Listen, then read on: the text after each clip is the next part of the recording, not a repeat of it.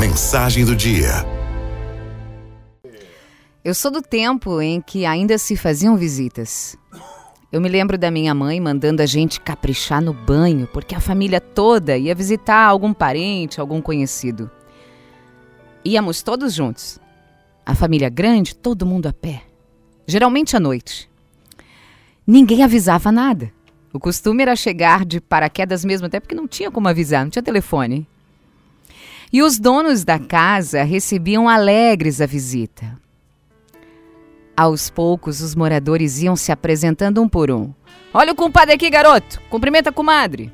E o garoto apertava a mão do pai, da mãe, dos irmãos, e aí chegava outro menino e se repetia toda a diplomacia. Mas vamos nos assentar, gente. Que surpresa agradável, dizia o dono da casa.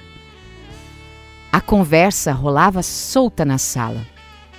Meu pai conversando com o compadre, a minha mãe na cozinha de papo com a comadre.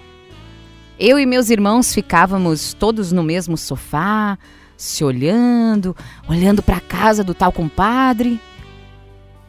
Alguns retratos na parede, imagens de santos numa cantoneira, flores na mesinha de centro, uma casa singela e acolhedora.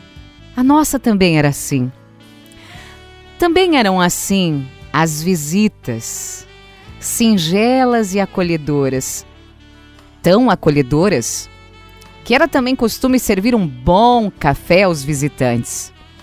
De repente surgia alguém lá da cozinha, geralmente uma das filhas, e dizia: Gente, vem aqui para dentro que o café está na mesa.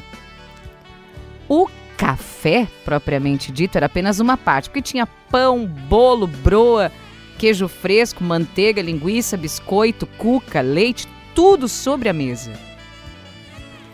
Juntava todo mundo, a, as piadas pipocavam, as gargalhadas. Para que televisão? Para que celular? Para que internet? Para que rua? Para que droga? A vida estava ali. A vida estava acontecendo ali no riso, no café, na conversa, no abraço, na esperança. Era a vida respingando eternidade nos momentos que acabam. Era a vida transbordando simplicidade, alegria, amizade e amor. Quando nós saíamos daquela casa, os compadres ficavam à porta até que sumíamos na estrada. Ainda nos acenávamos. E voltávamos para nossa casa numa caminhada muitas vezes longa, sem carro, mas com o coração aquecido pela ternura e pela acolhida. E era assim também na nossa casa. Nós recebíamos as visitas com o coração em festa. A mesma alegria se repetia. E quando as pessoas iam embora, nós também ficávamos, a família toda à porta, olhando, acenando, até que sumissem no horizonte da noite. Mas o tempo passou. O tempo passou. E eu me formei em solidão. E tive bons professores para isso. Televisão, videocassete, DVD, e-mail, smartphone, rede social, 4G, Wi-Fi. E hoje é cada um na sua e ninguém na de ninguém. Não se recebe mais em casa.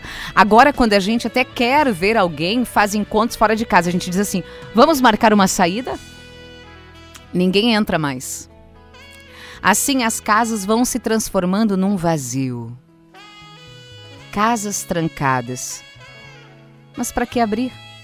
O ladrão pode entrar, pode roubar a lembrança do café, dos pães, dos brotos do bolo, das broas, do queijo, da manteiga, dos biscoitos, da cuca, da linguiça, do leite.